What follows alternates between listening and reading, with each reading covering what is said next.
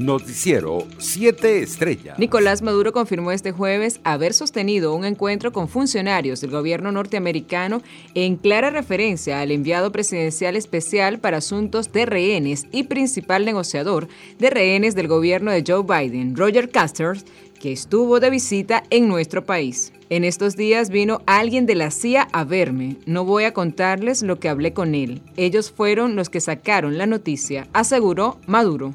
El ministro de Energía Eléctrica, Néstor Reverol, denunció el ataque al sistema eléctrico nacional que afectó al menos 20 estados del país. En otras informaciones, el 55% de la población venezolana cuenta con la pauta completa de vacunación contra el COVID-19, mientras que el 82% de los ciudadanos han recibido una sola inyección de las dos necesarias para estar inmunizados, según informó este jueves la Cancillería en un comunicado, citando declaraciones del viceministro de Tecnología y Regulación del Ministerio de Salud, Gerardo Briceño. Por su parte, el fiscal general de la República, Tarek William Saab, denunció la agresión contra un joven venezolano con autismo en una escuela en Estados Unidos y expresó su repudio a los actos de xenofobia contra los connacionales. Estas repudiables imágenes donde delincuentes juveniles en Estados Unidos por tercera vez golpean a un inocente venezolano que sufre de autismo revela el daño irreparable que a escala global hacen las campañas de xenofobia contra Venezuela promovidas por los Centros de Poder Mundial, escribió el fiscal en su cuenta en Twitter. Entre tanto, el dirigente de la oposición en Estados Unidos, Miguel Pizarro, pidió justicia este jueves para el concejal Fernando Albán, quien falleció en prisión al caer del décimo piso del SEBIN de Plaza Venezuela en 2018. Pizarro reaccionó de esta manera a la condena a cinco años y diez meses de prisión contra dos funcionarios del Servicio Bolivariano de Inteligencia Nacional por este caso, advirtiendo que los familiares de Fernando no han tenido acceso a la justicia, derecho a la reparación y tampoco han recibido respuestas sobre su petición de exhumación. Internacionales. El Parlamento Europeo pidió este jueves la liberación inmediata de todas las personas detenidas en Cuba por el ejercicio de su derecho a la libertad de expresión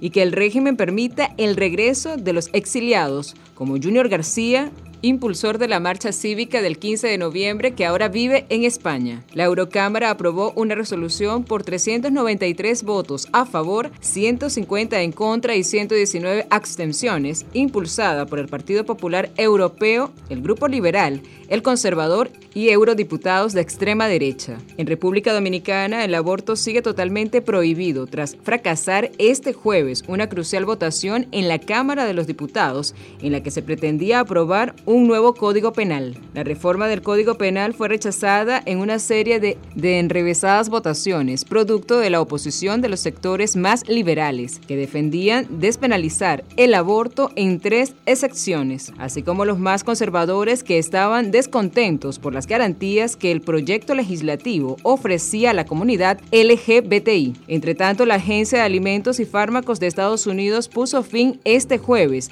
a algunas restricciones para acceder a la píldora abortiva Mifepristone que permite abortar a las primeras semanas. La eliminación de las limitaciones supone que la píldora podrá ser recetada por los médicos de forma remota, a través de servicios de telemedicina y enviada por correo postal a las pacientes. En otras informaciones, la viuda del ex dictador chileno Augusto Pinochet, quien gobernó entre 1973 y 1990, Lucía Giriark, falleció este jueves a los 99 años de edad aquejada desde hace meses por un cuadro respiratorio confirmaron fuentes directas a la agencia de noticias EFE. La cosa está confirmada, no tengo más que decirle, dijo a EFE Christian Lave, quien fuera agente de la Dirección de Inteligencia Nacional DINA y encargado de seguridad durante la dictadura militar de Pinochet. Economía. Nicolás Maduro dijo este jueves que el turismo tiene que dar mucho más para la nueva economía diversificada en Venezuela durante la celebración de la Feria Internacional del Turismo 2021. El sistema capitalista rentista se basaba solo en producir petróleo y el chorro de petrodólares que entregaba lo que ocasionaba era gastos. Eso se acabó, sentenció. En palabras de Maduro, Venezuela está en la lista de recibir todas sus inversiones por el sector turístico en condiciones especiales y bajo la protección de la ley antibloqueo. Deportes. La gerencia deportiva de los Tigres de Aragua anunció el jueves por la mañana el despido del manager Clemente Álvarez, quien será sustituido a partir de este viernes por Aaron Valdiris, quien se desempeñaba como coach de banca. Noticiero 7 estrellas.